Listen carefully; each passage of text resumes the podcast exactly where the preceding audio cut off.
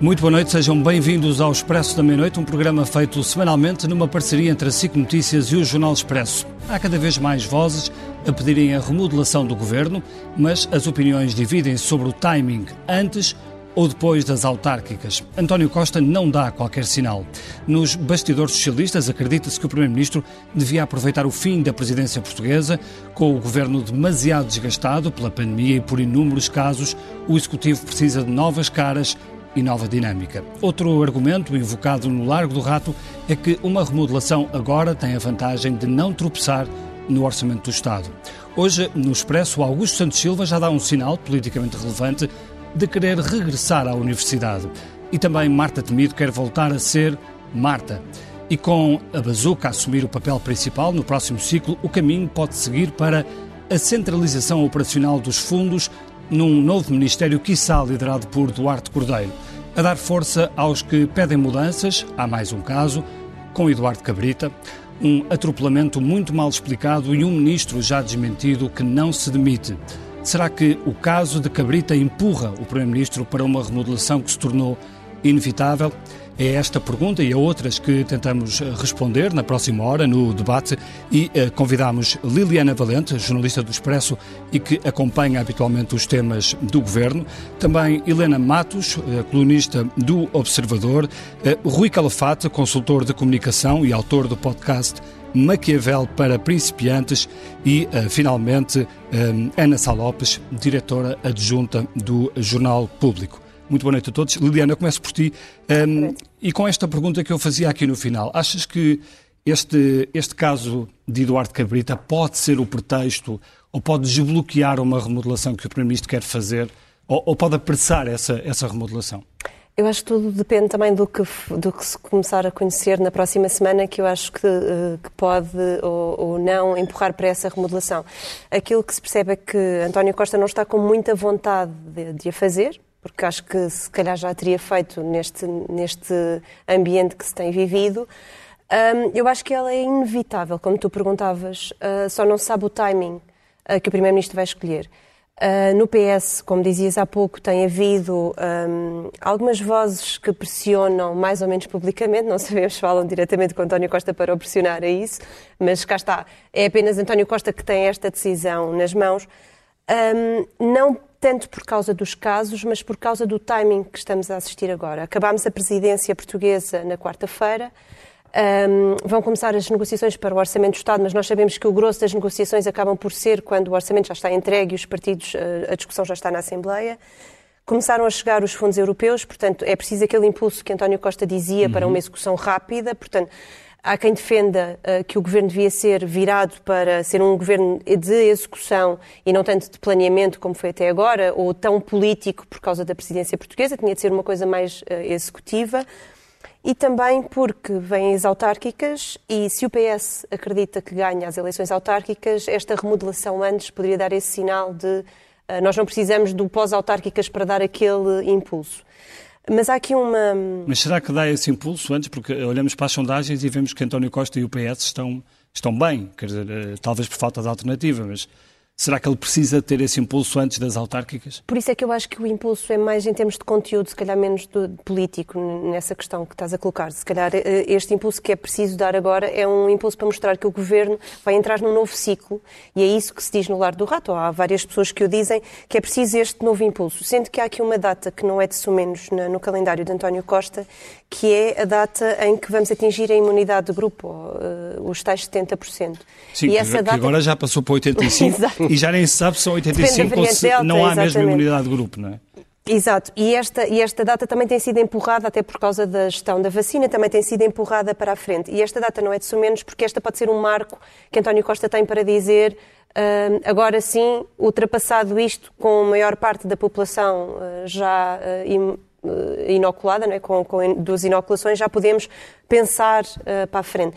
Não, fugindo à tua pergunta, acho que o caso de Eduardo Cabrita é muito sensível e eu acho que politicamente hum, eu tenho algum, algum, não queria dizer pudor, porque não é essa a palavra, mas acho que é preciso ter muito cuidado a tratar, a tratar este caso, porque eu acho que Eduardo Cabrita tem de ser avaliado por aquilo que ele faz politicamente e por aquilo e tem sido inúmeros, as, inúmeros os casos um, mais do que por este infortúnio. Sendo que uh, isto que, que, que, lhe aconteceu e que, um, que ele pediu para que não fosse tornado mas um é- caso é, político é, é tem a ver com a resposta que ele dá. Sim, mas é um infortúnio que se torna num caso político a partir do, a partir momento, do momento em que há um comunicado uma... do, do, próprio Ministério, ou não? Oh, sim, é isso, é, é, isso que eu tinha a dizer. Ou seja, não é pelo caso em si, é pela resposta que é dada ao caso. E uh, Eduardo Cabrita, uh, ao longo de, de, de Enquanto, sobretudo desde que passou para o MAI, e é preciso também uh, falar disto, houve vários casos, desde o caso das golas, desde a gestão do Ciresp, desde relatórios sobre os incêndios que não apareciam, um, desde a questão do, do, do CEF, que foi uma questão gravíssima que aconteceu. Uh, ou mesmo agora a questão de, de, de, de, se colocar imigrantes numa ala da prisão de Caxias, o em Cali. Portanto, a questão também é muito é política mais neste caso e agora pela, pela gestão que ele tem feito também do, do acidente. Helena, com esta, com esta lista infindável de casos que, uh, que está quase como uma nuvem em cima do uhum. governo, em cima de António Costa e, sobretudo, em cima de Eduardo Cabrito, é óbvio, porque é ele uh, que é responsável por muitos destes casos. Como é que, como é, que é possível uh, António Costa, Primeiro-Ministro, manter com esta fidelidade o Ministro uh, nestas condições?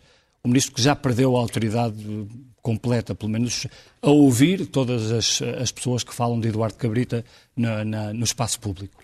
É curiosa a forma como colocas a pergunta, porque um, eu não sei se quem está no governo na Presidência da República tem alguma consciência de, desta espécie de fluidificação do país, mas, por exemplo, uh, correm SMS de pessoas a perguntarem o que é que o, o, que é que o ministro Cabrita sabe do Primeiro-Ministro ou do Presidente da República para não ser demitido, não é? Porque as pessoas, as pessoas, apesar de tudo, têm memória, nós sofremos alguma amnésia, mas, eh, apesar de tudo, temos memória, nós lembramos quando Sampaio impôs o afastamento de Armando Vara, lembramos de, de Cavaco Silva ter eh, demitido um ministro porque ele contou uma anedota, nós não estamos aí a esse nível. Eu confesso que tenho alguma dificuldade em perceber sequer porque é que Eduardo Cabrita chegou ao governo. E lembramos porque... quando António Costa demitiu, por exemplo, João Soares por, por ter prometido uma coisa umas, absolutamente umas bengaladas, sem, sem, sem qualquer responsabilidade. E, mas aí eu acho que nós temos de perceber uma coisa, um, um, algo que se calhar tem que caracterizar Uh, e que eu acho aí que os incêndios de Pedrógão foram uma marca, que foi o achar-se que não há responsabilidades políticas. Uh, e isso tem sido uma marca deste governo, o considerar-se que não há responsabilidades políticas. Mas como é que um Ora, governo que, por exemplo, não tem maioria absoluta consegue, consegue impor essa coisa? Por isso essa... mesmo, porque nós sabemos que a partir do momento, foi muito interessante, quando aconteceu o Pedrógão, ver qual foi a primeira reação do Bloco de Esquerda, foi pedir que chovesse e, e, que, não, e que não contestássemos. Uh, nós temos a certeza que se aquilo tivesse acontecido com um governo que não estivesse, no qual o Bloco não estivesse eh, de alguma forma ligado organicamente, para usar aqui umas expressões caras ao Partido Comunista, nós sabemos que no dia seguinte tínhamos o país cheio de cartazes, assassinos, e portanto temos isso. Agora, em relação a isto, eu acho também que uma coisa que tem caracterizado estes governos de António Costa é, se quisermos, a sua endogamia, é um mundo pequenino. Nós temos ministros que são filhos de ministros, ministros que são cônjuges. Portanto, há aqui, não se vê aquela capacidade de atração que o Partido Socialista teve de chamar outras pessoas. Estamos a pensar aqui, estou a pensar no tempo do António Guterres, estou a pensar até e também no primeiro governo de Sócrates. E, e isso não se nota, se quisermos. A escolha do comentador Pedro Adão e Silva para comissário das comemorações do 25 de Abril é muito relevante disso. Quando nós pensarmos que o PS teve nomes como o caso do António Costa Pinto, do Mega Ferreira, quer dizer, eh, temos para aquele cargo, o perfil era claramente outro. Isto dá um bocado conta deste mundo também fechado e muito pequenino, eh, com pouca capacidade de abrir, de chamar outras pessoas. Nós temos um governo absolutamente centralizado na figura do Primeiro-Ministro. Eu achei curioso, porque quando estávamos aqui, uns minutos antes do programa começar, estávamos aqui a falar dos nomes de alguns ministros. Eu, e, pelos vistos, esse exercício não foi apenas feito por mim, porque eu tive mesmo de ir ver os nomes de alguns ministros. Uhum. Nós, nos outros governos, sabíamos os nomes dos ministros do mar, dos ministros da agricultura. Quer dizer, nós de repente percebemos que temos um ministro que tem um papel fundamental, que é o ministro do planeamento. Eh, mas, se pedirmos às pessoas para identificarem a fotografia do ministro do planeamento, provavelmente. Sim, também, vivemos, ninguém... também vivemos um, tipo, um tempo muito particular nos últimos quase vivemos dois um anos. Tempo muito... Em que a coisa se centrou muito em três ou quatro figuras do governo e, portanto. Sim, mas não só. Era de esperar, era de esperar que, tendo em conta o que vem aí de fundos europeus, que houvesse uma, uma, um maior protagonismo, por exemplo, por parte do Ministro do Planeamento. E Sobre Eduardo Cabrita, e já, e já, vamos ao mundo de António Costa numa, numa segunda ronda. Sobre Eduardo Cabrita. Uh... Eu acho, aliás, que uh, há aqui uma questão, quando ele diz que só está no governo porque, portanto, tem a confiança do Primeiro-Ministro, também é, uma, um, se quisermos, um bocado, eh, nós falamos muito da inversão do ónus da prova, mas aqui é um bocado a inversão da responsabilidade política. Ou seja, ele, de alguma forma, coloca o Primeiro-Ministro numa posição muito, muito, muito desconfortável. Eu não creio que... Sim, mas no limite o Primeiro-Ministro está Sim, nessa... Eu não creio que, que Eduardo Cabrita tenha condições para ser Ministro aqui ou em qualquer lugar do planeta Terra. Portanto, uh, e parece-me isso desde 2014, quando houve aquela uh, sessão no Parlamento em que ele entendeu por bem tirar o, o telefone ao, ao, ao secretário de Estado que estava a falar não parece ser uma pessoa com condições psicológicas para ser ministro. E também não parece, neste momento, que seja uma pessoa com condições morais para ser primeiro-ministro. Porque a, a, a sucessão de, de mentiras, de, de, de, coisas que são muito. que, que nos deixam ficar a, a engolir em seco, como aquele comunicado, eh, é claro que qualquer ministro pode ir dentro de um carro que atropela alguém e, e, e sobre isso não não, não há, responsabilidade. Agora, aquele tipo de, de afirmações é, francamente, penso eu, que inadmissível e não vejo. Eu vejo alguma imprensa internacional, vocês certamente verão mais. Aqui no espaço europeu, não estou a ver algum governo a poder aguentar um ministro... Tivemos agora uma demissão do, do Ministro da Saúde. Mas eu nem sequer estava a, ir, a ir, para, a ir para, o Reino Por outras Unido. razões, mas a admissão foi rápida. Sim, uh, Sim, por outra razão, mas a admissão foi... Ver, o Boris não queria. Pensar, o Boris Johnson não queria. A Espanha, a França, vocês estão... Pensem o que aconteceu ao Macron porque um seu assessor deu um, um empurrão a uma pessoa numa manifestação. Eu não estou a ver na Europa a aguentar-se um governo um ministro nestas, nas atuais circunstâncias do ministro Cabrita. Helena, já voltamos a ti, Sim. o debate, o debate claro, está aberto claro, para claro. todos. Ana, um, este caso é um caso uh, político, é um caso que apenas diz respeito a Eduardo Cabrita porque era ele que ia no carro. Uh, não se deve não se deve explorar demasiado este caso porque se trata de uma tragédia. É porque há muito este, é, é uma situação muito este complexa. recato na análise a este caso. Mas é uma, situação, é uma situação complexa. Eu, quando era miúda, tinha 20 e tal anos, estava num carro que teve um acidente, atropelou uma criança e morreu. E eu fiquei em estado de choque.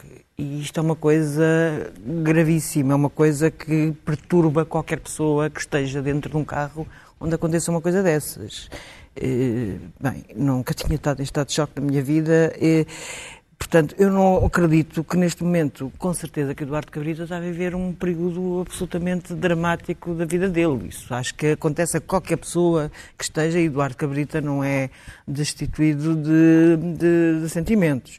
Agora, vamos ao resto. O, o, aquela, obviamente, não, mas é importante esse sublinhado que fazes, porque é, é, é, uma, é uma tragédia que aconteceu. É uma tragédia portanto. absoluta, é uma tragédia tenebrosa, uma tragédia que marca as pessoas, que eh, torna-se um fantasma na vida das pessoas, que é recorrente, portanto, eh, por aí. Eh, quanto ao resto, eu não concordo com a Helena quando a Helena diz que, que, que, o Cabrita está a tentar eh, meter o António Costa. Eu acho que aí ele está simplesmente a dizer o meu cargo está à disposição do Primeiro-Ministro, como é os outros ministros todos. Eh, os cargos estão sempre. Ele é, será ministro enquanto o António Costa quiser. Aliás, tudo. Mas o problema é que António Costa quer sempre. Claro que quer. Porque os casos sucedem-se e o Cabrita uh, fica sim, sempre. Porque, mas, mas, mas, mas, mais, mas quem se sente verdadeiramente inimputável é António Costa tudo o que se passa no governo, eh, eu acho que eh, não vale a pena. Eh, agora, ao tiro ao cabrito, eu percebo. Mas acho que se deve passar para o tiro António Costa, porque há uma data de, de, questões em que António Costa é que é o verdadeiro responsável. Todas as questões, a questão do Admira, diz... E não só no meio. E não é só no, não é só no meio. É o pior ministério. É o pior ministério já não sei há quanto tempo António Eduardo Cabrita está lá, desde a Constança Urbano de Souza. Foi a seguir a Pedrógão. A seguir a Pedrógão. Quatro, quatro anos. O MAI, o MAI é, o, é o pior ministério. Quer dizer, há dois cargos horríveis em Portugal que ninguém quer, que é o ser líder da oposição. Nós estamos a ver o desgraçado do Aliás, Dr. o próprio Rio. António Costa dizia isso, não é? Exatamente. A ter a prestação que está a ter, mas Durão Barroso foi um péssimo líder da oposição. E Isto aí, que ninguém- quem- para quem se lembre, aquilo era muito mal também. Eh, Mas acabou Primeiro-Ministro, portanto há esperança para o Dr. Rui Rio, embora eu acho que não haja muita, mas, eh, mas ele pode lembrar-se daquela desgraça que foi.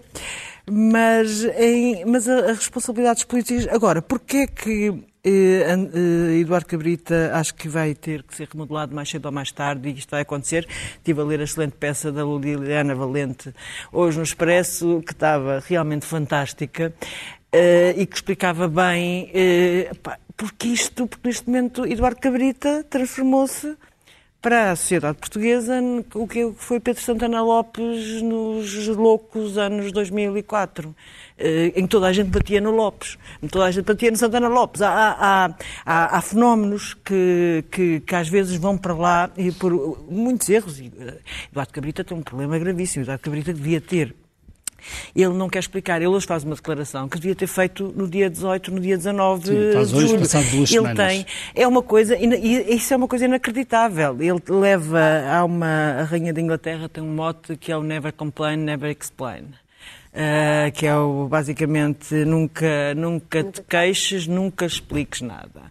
E Eduardo Cabrita leva isso, radicaliza esse mote, que é uma coisa que não é possível, não é possível numa sociedade democrática. Mas depois fura ele próprio essa, essa, esse seu modo, porque ele, nesta semana, além do comunicado que tu estavas a referir, ele quebrou essa, essa, essa sua ideia de não dar explicações quando responde Rui Rio ah, ontem, porque o Rui Rio ontem veio dizer que o carro não estava registado e Eduardo Cabrita, ou o Ministério de Eduardo Cabrita, veio explicar que ah, estava com o estatuto jurídico de apreendido e, portanto, estava legal, tinha seguro e tinha guia de, de, de circulação até 2022 ou 2023, não interessa. Portanto, ele próprio quebra essa sua regra e, e hoje faz aquela declaração que de- de- concordo contigo, se calhar devia tê-la feito mais cedo. Eu acho que Rui, devia ter feito há muito hum, ouvimos aqui a Ana Salopes eh, falar de uma expressão que se tem usado muito, que é o tiro ao cabrita. Eh, eh, Esta expressão, ou, este caso, é apenas isso, o tiro ao cabrita, ou é muito mais do que, do que isso? Ah, boa noite a todos, obrigado pelo convite. Ah, é mais do que isso. Ah, começando, eu tenho menos pudor do que todas vocês e, portanto, tenho que dizer a verdade. Neste momento, Eduardo Cabrita está politicamente morto, só ele é que ainda não percebeu. E, portanto, aqui o grande problema não é a tragédia que ocorreu, foi o que se passou depois. E o que se passou depois tem a ver com valores morais. E há dois valores que são absolutos no PS: é a solidariedade e a fraternidade. E Eduardo Cabrita demorou duas semanas a dizer alguma coisa, quando devia ter agarrado no telefone e ter dito alguma coisa. Embora tenha mandado uma carta. Mandou uma carta, mas não é a mesma flores. coisa. Devia ter sido o próprio. Esse é um lado que ninguém lhe vai tirar. Ah, depois, passando para aquilo que interessa, entrando no tiro ao Costa, como tu disseste, ah, Ana Sá Lopes, sem entrar no tiro ao Costa. O que é importante é isto, é que nós temos um governo que está há seis anos e não se sente o tal desgaste nas sondagens. Porquê? Ora bem, parece que há vários casos, ainda, e quando eu falo de casos não é só do governo, é todo o PS. É Medina, é Ana Paula Vitorino, vários no- dentro do, do governo, e parece que nada atinge eh, António Costa. Porquê? Eu costumo preparar as coisas e tinha uma metáfora para hoje. É que António Costa parece o homem que passa entre as chamas, que passa e deita-se numa cama de pregos. Portanto, é mais do que um primeiro-ministro, é um faquir. Porque nada o atinge. Ele está a passar por tudo. E, ao fim e ao cabo, no meio deste, às vezes, clima de fim de ciclo, faz lembrar outros fins de ciclo, já com guerras até dos putativos sucessores, Ana Catarina Mendes, Pedro Nuno Santos, o que é curioso é que António Costa, ao fim e ao cabo, é o único que parece tem uma cola especial para reconstruir os cacos que foram partidos. E, portanto, ao fim e ao cabo, o cimento deste governo é António Costa. Porque tem havido cada vez mais uma derrapagem de vários ministros, depois associado a esta possível remodelação com capa da revista do Expresso, com a mala na mão, Augusto Santos Silva quer voltar à academia, a Marta na, na SIC também quer ser a Marta, E, portanto, há uma série de ministros importantes. Este, atenção, não são ministros de segunda linha. Não são os tais Mais que nós que não sabemos os dos nomes. bastidores de ministros que Vários fazem outros. saber que Sim. estão interessados Portanto, em... Aqui é na cara. em sair. Aqui foi na SIC, a Marta Temido, e aqui foi na capa do Expresso, na capa da revista, o Augusto Santos Silva. Dois ministros importantíssimos para António Costa. Ora bem, sobre a remodelação, eu acho que ele pensaria o seguinte. Ele tem dois seguros de vida. Tem um seguro de vida que se chama Rui Rio. Enquanto continuar, desculpem o termo, a ópera bufa do PSD, o PS vai continuar forte nas sondagens. Segundo, está a acontecer com António Costa. António Costa está a fazer algo que um grande líder socialista em França fez há muitos anos. Todos se lembram que quando apareceu a Frente Nacional, Jean-Marie Le Pen, quando ela cresceu foi por impulso, porque houve alguém que desceu na sombra chamado François Mitterrand. E, portanto, dá muito jeito neste momento a António Costa que ter um líder do PSD fraquíssimo, um líder que. Fazemos esta pergunta aos espectadores. E ter um André Ventura que assusta. se houver autárquicas amanhã, alguém, algum português acredita que o PSD vai ganhar? A resposta é não. Se houvesse uma crise e houvesse eleições legislativas amanhã, alguém acreditaria que o PSD ia ganhar? A resposta é não. Porquê? É que não se sente, citando um, filme do, um título de um filme do Ken Loach, que aliás é um cineasta de esquerda, não se sente nem sequer uma brisa de mudança. O PS continua lá à frente nas sondagens. Não há PSD. E, portanto, o que é que interessa? Quem é a Rising Star? Rising Star é André Ventura. E, portanto, o Chega está a crescer e isso dá imenso jeito a António Costa. Liliana, como é, que, como é que explicas esta invencibilidade, esta aparente invencibilidade? É só pela, pela falta de comparência do Rui Rio ou porque, eh, por exemplo, na questão da pandemia, eh, António Costa conseguiu sobressair, conseguiu fazer algumas coisas bem feitas? Por exemplo, a, a questão da vacinação está a correr bem, apesar de ter algumas falhas, está, está geralmente a correr bem. Eh, Eu acho que, que, eh, o, o Rui falava aqui de uh, cheiro a fim de ciclo. Só que este cheiro a fim de ciclo é um, um ciclo que nunca mais termina, porque as sondagens mostram que ele se vai prolongar. Portanto, um, aquilo que as sondagens mostram, mas claro que o, o povo depois é Liliana, soberano. desculpa, desculpa interromper-te. Eu não disse que cheirava, eu disse que há, há sinais Há de fim de sinais. ciclo. Mas ao Sim, fim e ao cabo, sim, para sim. haver um fim de ciclo, tinha que haver já sinais de mudança. E não há não sequer há. uma brisa de mudança. Portanto, era isso que eu estava a dizer. Há Sim, sinais, sim, sim. há perda. Eu concordo, eu concordo com ele, porque eu acho que eh, a falta de uma alternativa, de um projeto, porque aquilo que, que me parece é que eh, se hum, António Costa está eh, neste momento agarrado a duas coisas, que é a, à vacinação e a, a ultrapassar a pandemia e, ao dinheiro e ao da dinheiro que vem da bazuca que vem. Portanto, esse é o projeto dele, ele apresentou o projeto dele, gosto ou não, concordo ou não, e de certeza que haverá muitas críticas em relação eh, a algumas opções que foram feitas. Ah, e, e atenção, e ao quadro financeiro plurianual que vem, que vem também ao mesmo tempo. Portanto, Claro. não estamos a falar apenas da bazuca, estamos também a falar... são muitos milhões. Do, são muitos milhões, exato. Ah, e ele está agarrado Aliás, a que levanta o, problema, o, levanta o problema é como é que vão ser gastos e distribuídos esses milhões e, E que, a minha questão é, e de que forma Rio- é que vão ser fiscalizados estes gastos, não é? Há tantas, há tantas comissões de fiscalização Pois, que elas próprias se vão atropelar. Como o, o Presidente do Tribunal de Contas até dizia há uns tempos ao Expresso que era, eh, são tantas que se calhar é melhor eh, juntarem-se todas porque senão vai ser uma grande confusão. Ah, mas aquilo, aquilo que dizias eh, é, na minha opinião, parece-me que é sobretudo por falta de uma alternativa de conteúdo. Eu acho que nós muitas vezes estamos aqui a falar de, do- de- de- da pessoa em si, não é? De António Costa que tem carisma, tem aquele, aquela presença. Mas também estamos a falar de conteúdos, estamos a falar de políticas. Eu acho que hum, nós estamos no, no século XXI, do- em 2021, portanto, eu acredito que as pessoas também olham para aquilo que se defende. E eu, ainda há pouco tempo, falava com, com a nossa colega de- que faz PSD, com a Rita Diniz, e eu dizia-lhe assim: eu gostava de ouvir um discurso do Rui Rio que não parecesse reciclado e em que eu percebesse o que é que ele defende. O que é que ele, o que é que, como é que ele projeta? Que não fosse uma, uma crítica que fosse circunstancial. E depois há aqui outra questão que E consegues parece... ouvir esse discurso António Costa? Consegues atrás- perceber o que é que ele defende neste Sim, momento para o país? Ou pelo menos, eh, quando As António reformas, Costa por exemplo, se as reformas que candidatou- fez. Sim, quando António Costa se candidatou ao, ao PS, não, não ia tanto ao PS, mas quando se candidatou a, a primeiro-ministro, que não, não ganhou na- nas urnas, depois acabou por ser governo, ele tinha um plano e tu conseguias escrutinar e conseguias até lhe perguntar. Eu lembro-me que houve eh, N problemas com coisas que ele defendia, até por causa da TSU, havia montes de coisas que era possível questionar e não vês isto no, no Rui Rio. Deixa-me só dar uma nota Mas só uma final. coisa. De facto, estavam lá, mas ele não as sabia defender. Ou seja, era um programa que- ele, eu lembro-me na altura, estive a fazer comentário, eh, era como uh, as medidas fortes daquele programa, e não foi por acaso que ele não ganhou aquelas eleições, ele não, não, as, não conseguia defender aquilo mas com ele tinha quem também as defendesse por ele. Tinha, uh, chamou uma pessoa que se chamava Mário Centeno sim, na altura, não, que também o, defendia por ele e aparecia... O Mário Centeno em campanha eleitoral não é propriamente, quer dizer, uma sim, coisa mas é ele duplicava, ele, havia uma duplicação. Eu só gostava de dar aqui só uma nota, uma nota final, que a Ana há pouco estava a falar do caso de Odmira, já tivemos o caso do CEF, já tivemos N casos em que depois não se houve o Primeiro-Ministro. E eu acho que há aqui uma coisa que eu gostava de dizer, a falta que me faz o debate quinzenal. Porque António Costa, se não anda na rua, alguém, como é que é possível questionar o Primeiro-Ministro? Exatamente. É que o trabalho e, parlamentar... Mas vamos culpar o Rui Rio, Sim, mas isso de facto Rio, é o pois. único líder da oposição que suicidou. Claro. Nós conhecemos. Certo, agora temos de. Alegando, que o mas Primeiro-Ministro tinha que trabalhar, tinha que ter tempo para trabalhar. Se, António Costa não anda na rua, como não anda na pandemia, porque estávamos todos fechados em casa, a única maneira possível de questionar o Primeiro-Ministro era no Parlamento. E esse escrutínio não existe. Portanto, quando me dizem assim, ah, mas António Costa, vocês não questionam António Costa, não, nós perguntamos. Mas há outro, há um momento que, que se perdeu. Em relação à remodelação, há aqui só uma questão que eu acho que é importante uh, referir, que é Eduardo Cabrita tem nas mãos duas pastas muito importantes, que são os incêndios e as autárquicas, que são geridas pela, pela máquina do Ministério da Administração Interna.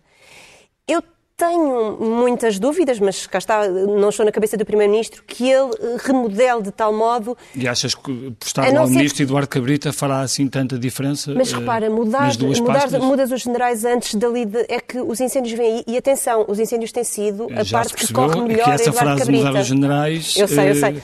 Mas repara, Já teve o os seu. incêndios, os Porque António incêndios Costa também disse isso e depois mudou alguns generais. tem sido a parte que corre melhor Eduardo Cabrita. Não esquecer isto. É verdade. Os verões que têm acontecido, e este é um verão preocupante porque já tem muito material combustível. E há outra questão, que é a terceira eh, tarefa que ele tem em mãos, que é a gestão de- de- da pandemia, desta, das, das controles de circulação e, e por aí fora. Helena Matos, eh, sobre esta, sobre esta questão da, destas pastas fundamentais que Eduardo Cabrita tem na mão, fará assim tanta, tanta diferença? Bem, o país pagou um preço altíssimo pelas alterações que o governo eh, António Costa fez eh, na estrutura de combate aos incêndios e que se verificou ser completamente inoperacional naquele ano de 2017, nomeadamente numa região à qual estou particularmente ligada, que é Mação. E, portanto, qu- quando isso é alguma das coisas que eu acho que se tem de perceber é que nós não pedimos responsabilidades ao Primeiro-Ministro. E o que, tem, o que tem acontecido desde 2015 é uma situação completamente div- diversa daquela que tinha precedido. Nós tínhamos primeiros ministros com os quais podíamos concordar ou discordar, mas que- aos quais era pedida a responsabilidade política. Chamasse ele José Sócrates, eh, Durão Barroso, Cavaco Silva, António Guterres, era-lhes pedida a eles a responsabilidade política. Aquilo que tem, que tem acontecido é que nós temos no governo uh, António Costa a, a a levar para o governo, na minha opinião, com efeitos desastrosos para o país, aquilo que sua- foi a sua forma de gerir a Câmara Municipal de Lisboa. A Câmara Municipal de Lisboa, enquanto António Costa foi presidente, caracterizava-se pelo seguinte: a qualquer indício de conflitualidade, contratavam-se mais pessoas, criava-se, dava-se ali mais umas coisas, fazia-se mais um grupo, organizava-se mais um festival, ou seja, havia, desap- desapareceu praticamente a conflitualidade. Mas isto a um nível de uma autarquia pode ter consequências, pronto, já sabe, aumenta a estrutura, aumenta a despesa, aquelas coisas, pode não se fazer o que se devia fazer, fazer as coisas mais ou menos inúteis, mas pronto. Agora, quando isto chega a um governo, esta forma de ser, que poderá ser pessoalmente muito agradável, mas é politicamente um desastre. E nós, e realmente aqui tem sido dito, a Ana frisou isso, e Ana, eh, há uma questão, nós só discutimos os ministros, mas os ministros estão lá porque alguém os convidou, não é? Sim, mas por Portanto, exemplo, quando olhamos para o Governo, o Governo tem, salvo erro, 11 ministros. não é? 19. Ah, 19, 19 ministros. é, sim. 11 era muito bom. 19 ministros, mais o Primeiro-Ministro. são mil, 1.200 e não sei quantas pessoas a trabalharem, nos, que é uma das coisas que 19 ministros, mais o Primeiro-Ministro, são, são 20 pessoas Sim. de topo, mais toda a árvore que, Sim, Mas Vai isso por é aí abaixo. frente à Mas é precisamente isso. Não há, também. não há, não há o sentido de responsabilidade do Primeiro-Ministro. E isso parece-me ser particularmente grave. Por outro lado, há aqui, de facto, essa, penso que foi o Rui Calafato que refere, refere essa questão, que é António Costa é o homem, quando foi o processo Casa Pia e houve todo aquele drama com as escutas e, e afinal escutava-se, o país inteiro escutava o país inteiro, toda a gente era escutada, e ele que tinha sido um dos responsáveis por aquela legislação que permitia escutar, estava admiradíssimo. Ele não quer dizer, era como se ele nem nunca tivesse nada, tido nada a ver. Portanto, isto é uma, uma, uma, uma forma de estar, é como se, de facto, ele não tivesse a ver, mas ele é o Primeiro-Ministro. E é claro que nós chegamos aqui, mas as sondagens, se nós estamos a viver algo de muito. que é. Nós temos, por um lado, uma direita que se habituou a não. A, a- uns debates eh, muito interpáreas, deix- deixou-se ficar o património da indignação, eh, da indignação laboral para o Partido Comunista Português e da indignação das causas e dos escândalos para o Bloco. Ora, quando o Partido Comunista Português e o Bloco ficaram amarrados à solução governamental e podem eh, queixar-se, não sei o quê, mas estão, não é? E, portanto, com mais ou menos, depois o Bloco salta, depois o PCP, já tivemos aqu- aquele recato civilino de que o PS, eu achei a expressão extraordinária, o PS tinha sinalizado ao Partido Comunista de eh, eh, disponibilidade para alterar a legislação laboral, quer dizer, parece que agora os jornais, os títulos dos jornais servem para Mas mandar depois veio Mário. Centeno dizer é melhor não Pois, mexer muito. Como é óbvio, não é? Porque... Pronto. E- mas aquilo que nós temos é que, de- eh, para lá dessa coisa extraordinária de termos, eh, termos ficado sem debates parlamentares, porque o líder, o líder da oposição acha que o Primeiro-Ministro não se pode cansar, portanto, Portugal é neste momento um país que vive eh, uma situação sui generis. De qualquer forma, eu quero lembrar que nós somos, de, qual- de- de qualquer forma, tão. Estas coisas nós não, não temos tanto esse património de indignação. Se nós pensarmos. E achas Só- que essa indignação Sócrates- pode- O Sócrates só perdeu porque, porque Portugal faliu. O Sócrates perdeu porque Portugal faliu. Nós hoje vimos estas coisas, o Berardo está preso, parece óbvio que tudo aquilo era uma trafolhice. À época, quantas pessoas é que se indignaram? Quantas pessoas é que acharam que aquilo. E os que escreveram que era uma trafolhice, ah, como é que foi? Portanto, temos de pensar, ele só perdeu as eleições porque houve uma falência. Nós habituámos a fazer as grandes mudanças por questões externas. Como agora não temos nenhuma ameaça de falência, antes pelo contrário, tornámos-nos numa espécie de país RSI. Portanto, nós somos o país de um rendimento social de Era muito inserção. importante. Era isso que eu te ia perguntar, É, Ana. é, está muito importante que é assim, realmente, ainda por cima, por causa de uma coisa que é uma ficção. Que é, o, nós divergimos nisso, que é a falência. Portanto, o José Sócrates fez as maiores trafolhices que foi possível fazer. Fez a, a compra da PT com a TVI, fez, tentou, meteu tudo no, no- no aparelho de Estado, fez tudo o que podia fazer e não caía e continuava a ser apoiado por toda a gente. E quando, faz uma, e quando acontece a crise financeira internacional da qual ele não tem culpa, é a única coisa que eu o isento culpas, portanto, quando acontece uma coisa externa, ele cai porque as pessoas, pronto, é uma coisa absolutamente extraordinária. Só Isto é a para- ausência, só- da- só é para lembrar alguns- da sociedade civil. Só para lembrar alguns portuguesa. dos casos mais polémicos dos últimos tempos, o caso de Pedro Adão e Silva, a nomeação de Ana Paula Vitorino, a adjunta da Ministra da Justiça, da Justiça que foi para o TCIAP, a nomeação de Tiago Preguiça para um alto comparar, cargo, não queiras para um alto comparar, cargo da Segurança há- Social, o caso do Procurador Europeu, eh, sete em cada dez dirigentes da administração pública nomeados pelo Governo após passarem pela CRESAP já ocupavam Mas o cargo nada- em, em, não há nada em que se regime de substituição. Ou seja, tudo isto eh, eh, falta Mas indignação a Mas há- eleições. relativamente a Não, estes casos ou mais- não? eu- Não, não, eh, isso aí tem, quer dizer, figu- eh, eh, ne- eh, f- estruturas como foram criadas com o Berardo para na prática se, se- se Não, não tomar estou- conta de bancos Eu não estou a falar do caso Berardo, é- estou a falar do que se passa Sim, mas o caso Berardo é um resultado dos governos Sócrates, Claro. quer dizer, não, não, Mas agora estamos a o senhor não é o Alves Costa. dos Reis, quer dizer, ele não fabricou dinheiro, nós demos-lhe, o nosso governo deu-lhe dinheiro para ele fazer Mas determinadas agora estávamos a operações. falar do governo de António Costa e de todas estas Sim, polémicas, agora, porque há muita gente que se queixa da falta de de indignação com todas estas São polémicas. coisas diferentes. Já que não há Eu- oposição. Mas algumas dessas eu, eu diverjo. de- lá. Claro que a questão do Procurador Europeu eu grave. acho que é gravíssima. A questão da nomeação do Pedro Adão e Silva, não percebo porque é que deu este charivari todo. Porque Pedro Adão e Ficou Silva foi escolhido porque nasceu em 1974, portanto era uma coisa. É, um- é uma pessoa que me pareceu, eh, como diria o, Pre- o Presidente da República, ra- razoavelmente consensual. Eh, É uma que eu acho mais ou menos lúcida, essa coisa de que, é, que- é para quem não o ouviu, a dizer que ele anda a fazer eh, fretes ao PS, eh, é, de quem, quem não, não tem ouviu ou não leu. nem o costuma ouvir nos últimos tempos. Porque eu penso que aqui que nós temos- Portanto, eu acho que há, há- há- há aquela São coisas- entre a estrada da as beira e a beira da estrada. São, são coisas de patamares completamente Sim, sim, diferentes, claro, não é? obviamente. Agora, o que eu acho que nós temos O neste último momento era é uma, me- uma mediocridade, não é? O que nós temos, o que nós estamos a ver é um país que está cada vez mais pobre. Qualquer dia vamos a Fátima por velas para, para que a Bulgária não nos passe à frente, que é já assim aquele patamar psicológico, não é? Temos eh, que vive. Vocês lembram-se de como se discutiu os outros fundos europeus, os outros dinheiros que vinham da Europa, se iam mais para isto, se iam mais para aquilo. Nós, neste momento, é curioso porque estamos a comemorar, acho que é 25 anos do RSI, mas o próprio país parece ter interiorizado essa postura, ou seja, já não se discute para onde é que vai, é preciso Mas, é Helena, que peço venha. desculpa, mas aí aí estou- estou completamente em desacordo com a Helena. Se houve coisa que se falou neste último ano, além da pandemia, foi do PRR. Claro. E, a- e a minha questão aqui, a, a Helena está, está a dizer que, que não houve debate. Se calhar por falta de comparência da oposição ou daqueles que deveriam ter hum, questões alternativas para se colocar. Hum, há aqui uma questão que, que, que eu acho que, que, o Bernardo há pou- há pouco estavas a colocar, que tem a ver com, com os ministros, alguns até são desaparecidos e, e tal.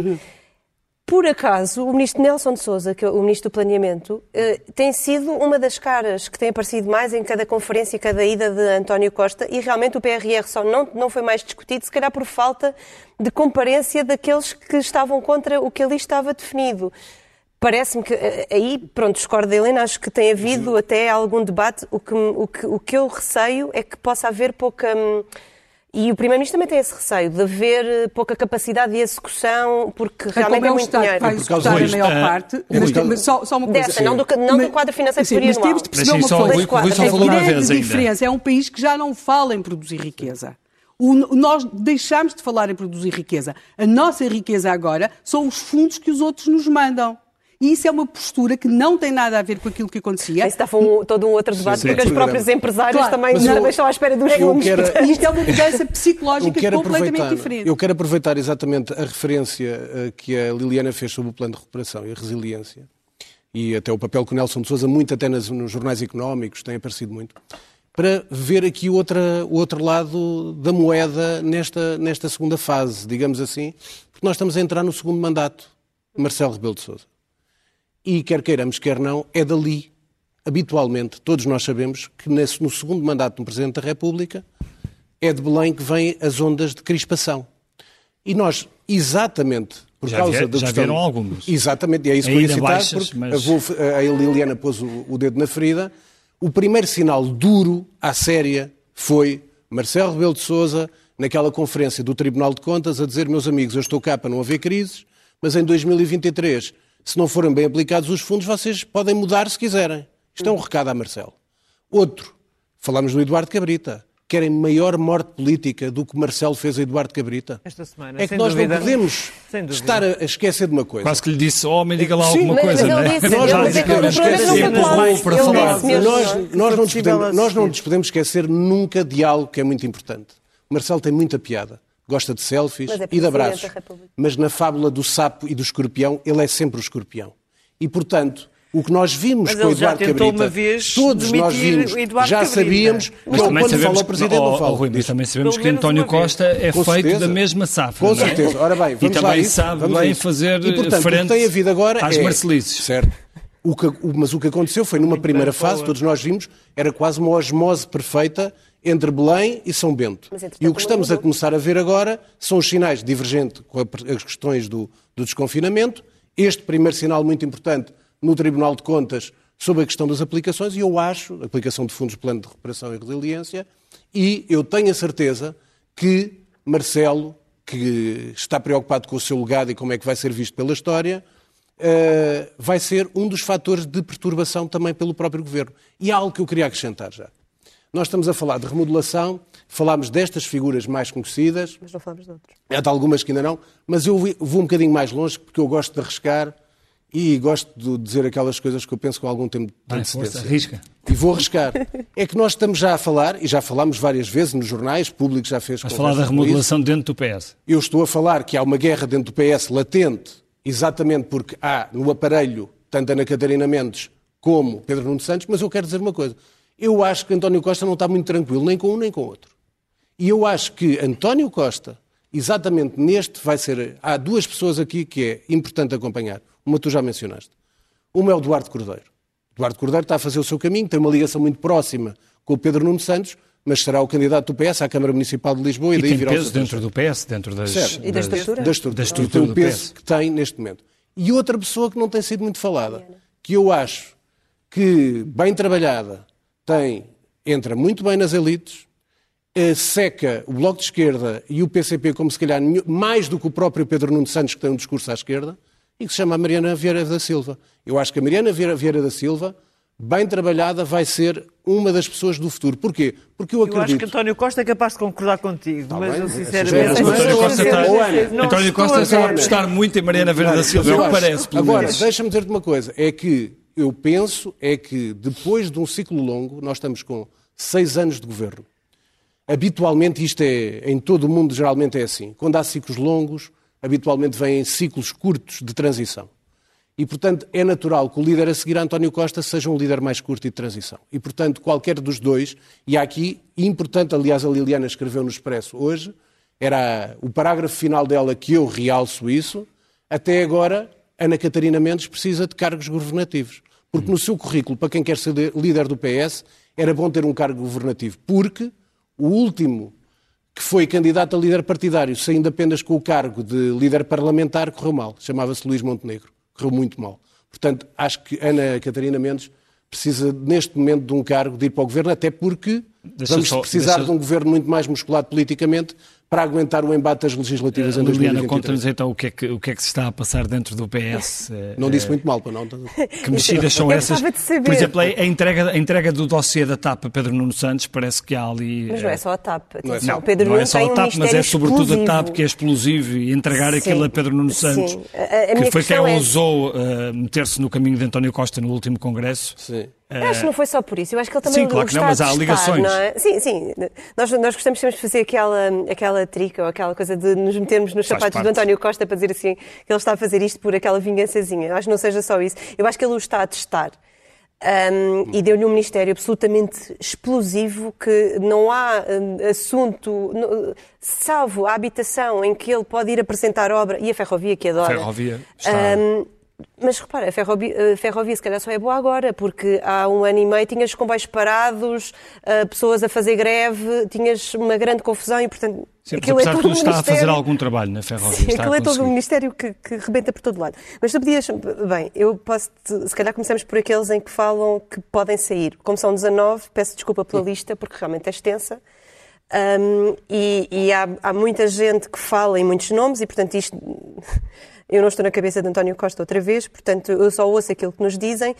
E há aqui uma questão que é, ser ministro desconhecido ou não aparecer muito não é sinónimo de ir embora, que no PS também se diz. Isto para realçar que alguns, alguns mais desconhecidos, como por exemplo a ministra da Agricultura, que, é- que, que aparece menos, apareceu na questão da Odmira. Manuel Leitor também não. não, não Manuel Leitor já nos colocam no, no no lote dos remodeláveis. Um, tal como o Ministro do Mar, Ricardo Serrão Santos, exatamente porque é preciso aproveitar uma boa parte dos fundos que têm também uma ligação ao mar. Uh, já se falava há, há algum tempo, na última remodelação da saída da Ministra da Justiça, Francisca Van Dunen, um, que não saiu e já deu sinais de querer sair, mas na altura ela também estava muito desgastada porque havia a questão do marido e, portanto, de- de- de- de- do- dos, dos negócios do Estado com, com o marido, Sim. com o Eduardo Paz Ferreira. Um, e uh, da quest- de- também se fala da saída de Tiago Brandão Rodrigues da Educação, porque é o Ministro da Educação que já está há mais tempo. Uh, e é, uh, há uma questão na educação que, é, tal como na saúde, há aqui uma questão que é a parte dos fundos que também para que são para executar em coisas na educação e, portanto, porventura poderá ser necessário esse um ministro mais executivo, uh, mais do- centralize. que centralize essa questão. Um, Há uma ministra que também se fala bastante de possibilidades de sair, que é Ana Menos de Godinho, mas menos agora do que se falava há uns tempos, até porque as coisas acalmaram um bocadinho. Quanto ao leque daqueles que podem entrar, um, ou mexer, por exemplo, a, a ministra a, a Mariana Vieira de Silva, que, que, o Rui estava a falar, ela é o braço direito de António Costa, mas ela também é boa tecnicamente. Um, ela tem, tem a sua área que poderia, por exemplo, na, na, saúde ou na educação, ela fez doutoramento um, nessas áreas, portanto, ela tem conhecimento uh, na educação e na saúde. Depois, uh, a Alexandra uh, Leitão, Leitão Marques que é. Ah, peço desculpa agora. Alexandre Leitão. Leitão. Sim, Alexandre Leitão. Leitão. Fiz confusão com a Maria com a... Manuela Leitão Marques. Exatamente. Está na, está Vinha sempre a seguir. Uh, a ministra Alexandra Leitão, que também poderia mudar de pasta. O ministro uh, João Cravinho. A subida de Eduardo Cordeiro. E aqui entra a Ana Catarina Mendes. Será que António Costa quer testar a Ana Catarina Mendes como está a testar a Mariana Vieira da Silva e o Pedro Nuno Santos? Acho que é uma boa questão e é uma questão que se faz no PS até para o próprio futuro, próprio futuro do PS a própria, isto também implicaria depois mudanças, obviamente, na bancada, mas a própria também, se calhar, gostaria de, de que se fosse dado esse sinal de que poderia ter aqui um impulso também Pode para. Pode valer para mais uh, do que ser, de ser só ou só ou apenas líder da bancada parlamentar. Ana, isto é um, um, um problema que se coloca eh, aos governos eh, em fim de ciclo, como aqui já, já se falou, que é a capacidade de recrutamento. E essa capacidade existe neste momento para António Costa. É muito difícil ir buscar novas caras?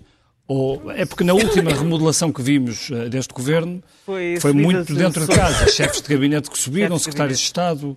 É, é, e é provável que isso aconteça, mas isso acontece basicamente em quase todo o mundo. Uh, que, sei lá, estava a pensar uh, que na, na, Inglaterra quase todos os políticos começaram por ser chefes de gabinete de alguém quando tinham 20 e tal anos. Não, não é necessariamente um ónus. Uh, Uh, importa é a competência. Uh, a questão é a competência e essa foi escolhida apenas pela complicidade política e pela, e pela complicidade eh, política. De facto, estamos no, o, o engraçado disto tudo e deste nosso debate é que, de facto, estamos a concluir que estamos em fim de ciclo. Só que uh, aquele zero à esquerda uh, que temos na, no partido principal da direita uh, se calhar cedi-me ao dizer isto desta forma, mas uh, faz com que este fim de ciclo uh, fique que haja uma ideia de que, que, não, que não. Quando é que isso vai acontecer? E esta conversa que agora hoje, depois, o, o, o, vice, eh, o Ministro de Estado, Augusto Santos Silva, veio dizer que quer ficar até para o PS ganhar as próximas eleições, que isto é tudo. Sim, veio só, corrigir, só... no fundo, a, a, o que tinha dito ao Expresso. Tentou, tentou re, re, reescrever um bocadinho a, a própria entrevista. Dado, o, tentou reescrever um bocadinho a história. história. Uh, agora, de facto, agora as últimas sondagens, se nós tivermos atenção, estão a dar o PS a baixar. É isso que eu acho que vai fazer que António Costa remodele, mais do que qualquer outra coisa, porque ele, por ele, é um bocadinho homem do racha e acha que aguenta tudo. Mas, uh, mas, uh, mas as sondagens, eu acho que ele, antes das autárquicas, vai remodelar. Não sei se vai ser em agosto, não sei se vai ser no fim do mês, mas acho que isto é. é, é há aqui um, um, movimento que é imparável, como a Liliana escrevia. Há altas figuras no PS que o defendem e ele não vai ser surdo, tão surdo a essas figuras como me parece que. Que, que acaba por ser. Helena, o que, é que, o que é que é preciso, em tua opinião, para que a direita regresse ao poder? Bem, já tinha de ter um projeto, não era? Tinha de ter um líder, penso eu, em qualquer circunstância. Mas, sobretudo, e muito mais do que esta ideia, eu acho interessantíssimas todas estas conjecturas, mas muito mais do que estas questões que estão aqui, seja para, para quem é que vai suceder a Costa no PS, se Rio sai ou não sai, nós temos de perceber o seguinte. Nós estamos quase a ter os mesmos anos de democracia que tivemos de Estado Novo. Sim. E nós temos de fazer as contas. Temos de perceber que estamos a receber não sei quantos milhões por dia há não sei quantos anos da Europa. O que é que nós fizemos com esse dinheiro? Quais eram as expectativas que temos? Nós temos a segurança social que provavelmente vai ser uma, um, um bloqueio de regime muito superior ao que foi a guerra para o Estado Novo. E, portanto, nós temos de perceber, sim, sim, porque a condenação de, dos mais jovens. Ou seja, a guerra foi decidida pelos mais velhos e era feita pelos mais novos. E nós aqui temos, com a segurança social, com aquilo que se espera de empobrecimento para as gerações futuras, é, de facto, um problema crucial de regime. E, portanto, eu acho que é também este fim de ciclo, não é apenas um fim de ciclo de, de, de, dos governos, António Costa, que é normalíssimo, todos os governos claro. têm os seus fins de ciclo, nós estamos num outro fim de ciclo. Foi um fim de ciclo de expectativas que tivemos uh, com, a democracia, que essa vai funcionando, mas de progresso para o país que não estão a ser cumpridas e que, sobretudo, comprometem o bem-estar das gerações mais novas. Hum, eu, eu, eu acho que, por exemplo, não continuarmos sem debater a segurança social, eu acho que está a atingir a raia do Bernardo, criminoso. Deixa-me deixa só interromper, diz. Helena, desculpe, mas há uma coisa que nós também temos que reconhecer. Nós estamos a falar agora desta questão do, dos fundos europeus, mas os fundos europeus já vieram também no passado. Claro, é isso, bem, estou a receber há quando, quantos anos é que Portugal recebeu? E não esquecer, não estava a dizer que isto é uma culpa apenas e só de António Costa, é uma culpa de, é um continuado. É nós falamos, nós ficámos agora todos encantados porque o Financial Times disse que correu bem a presidência da União Europeia. Nós já tivemos quatro presidências da União Europeia. Cavaco, Guterres, Sócrates e agora António Costa.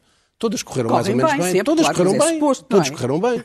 Ora bem, o problema é isto. Quando a Helena fala do que vem agora sobre o dinheiro da bazuca, nós também temos que pensar quando veio a primeira vez e também houve erros da direita, não houve erros só da esquerda. Mas houve uma coisa, quando, nós quando falamos, vieram da primeira quando veio vez, a primeira vez, Portugal enchemos era um país sem infraestrutura, certo, é? mas quando vieram da primeira vez, enchemos o, o país de autoestradas, algumas que se calhar não, que ainda estamos a pagar, abatemos a agricultura, abatemos as pescas e depois caímos no ridículo, como todos lembram, de Cavaco Silva ser Presidente da República, dizer que temos, voltar a apostar, temos que voltar a apostar na agricultura e nas pescas quando foi ele que as matou. E, portanto, nós devemos é ser, é aquilo que eu tento ser, equilibrado, à esquerda e à direita. Para mim não há esquerda nem direita. Eu sou independente, portanto, os erros têm que ser vistos desde o passado, desde a primeira vez que houve ciclos, eh, desde que houve fundos europeus e agora que virão. Espero que sejam bem utilizados, todos esperamos isso. Agora, eu concordo com a Helena. Não se fala é, estamos aqui a viver da esmola, qual é que é o nosso modelo de progresso, qual é o nosso modelo para as nossas empresas, o que é que nós estamos a buscar Isso é que é de, de grande transformação digital, em relação etc. aos momentos Isso passados, em que havia essa discussão e havia discussões violentas entre a direita e a esquerda, porque havia modelos de sociedade diferentes, certo. de utilização também daqueles fundos. Quer dizer que em relação aos primeiros, Portugal tinha, por exemplo, era um país com uma fraca rede de esgotos, ou fora das cidades, muitos deles ainda foram para infraestruturas, não é? Eu lembro que o Gonçalo Ribeiro Teles dava como sinal do nosso atraso uh, nas questões de, de ambiente, e às vezes dizia, nós ainda só falamos de esgotos, não é? Porque era o sinal mesmo de como as coisas, ainda, como faltava ainda tanta coisa. A grande mudança agora é que nós já não estamos a discutir como é que vamos produzir riqueza. Mas só, só uma nota, uh, que, que, eu acho que há aqui duas questões. Uma coisa é o quadro financeiro plurianual que vai começar, o próximo quadro, o quadro financeiro.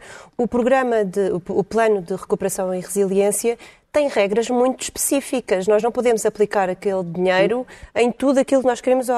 Tem, tem de ter uh, X%. Sim, mas uma das grandes críticas digital, é que está muito orientado X%. para o Estado e pouco orientado para os privados. Mas porque por o quadro financeiro que vem a seguir está orientado para as empresas. E, aliás, Uh, uh, não está assim tão pouco orientado. Tens 30% dos fundos diretos e depois tens os fundos indiretos. Uh, o António Costa tinha razão numa coisa, não é o Estado que vai fazer as obras, não é? Portanto, são empresas que vão fazer as obras. Portanto, seja por via direta, seja por via indireta, o dinheiro vai parar às empresas. Depois tens o quadro que vem a seguir, que sim, é muito mais virado empresas, para as empresas. As grandes empresas, Agora, o programa, que, que grandes o, empresas é que são essas que vão fazer as e obras? E há aqui outra questão, as regras também, também implicavam que parte deste plano fosse para a, para a administração pública e para, para melhorias que, que, que são necessárias. Sim, nomeadamente no SNS, etc. Exatamente. Bom, uh, o tempo passou a voar, vamos às uh, capas do Expresso e começamos pela capa da revista E, que tem a, entrevista com o ministro Augusto Santos Silva. Mastermind é o ministro há mais tempo no poder e esta é a pasta que o acompanha desde o início. Leva 5.229 dias de governo.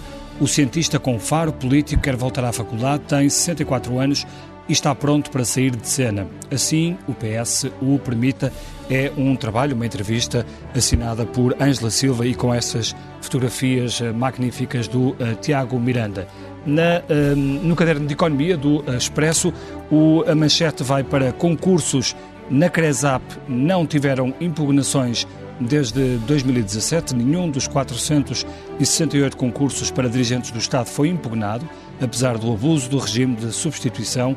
Especialistas falam em descrédito do sistema e depois também aqui eh, na fotografia podemos ver eh, uma, uma imagem de algo que nos habituámos a ver nas ruas do país, eh, um estafeta da Uber Eats e o título é O que vai mudar na lei do trabalho. É também um trabalho para ler no caderno de economia. E finalmente, no caderno principal, Caixa Geral de Depósitos deu crédito a Berardo até às vésperas da investigação, é o título principal, além da fotografia também com Augusto Santos Silva. Espero que o PS me permita voltar à minha profissão.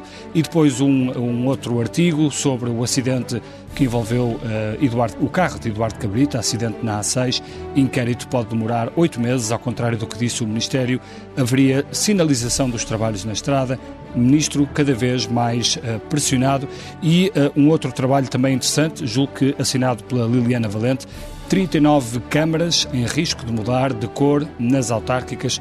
Eleições estão marcadas para 26 de setembro e as principais disputas vão ser entre as autarquias do PS e do PSD. Fica vista a primeira página do Expresso. Nós ficamos por aqui. Muito bom fim de semana eh, e boa semana e obrigado.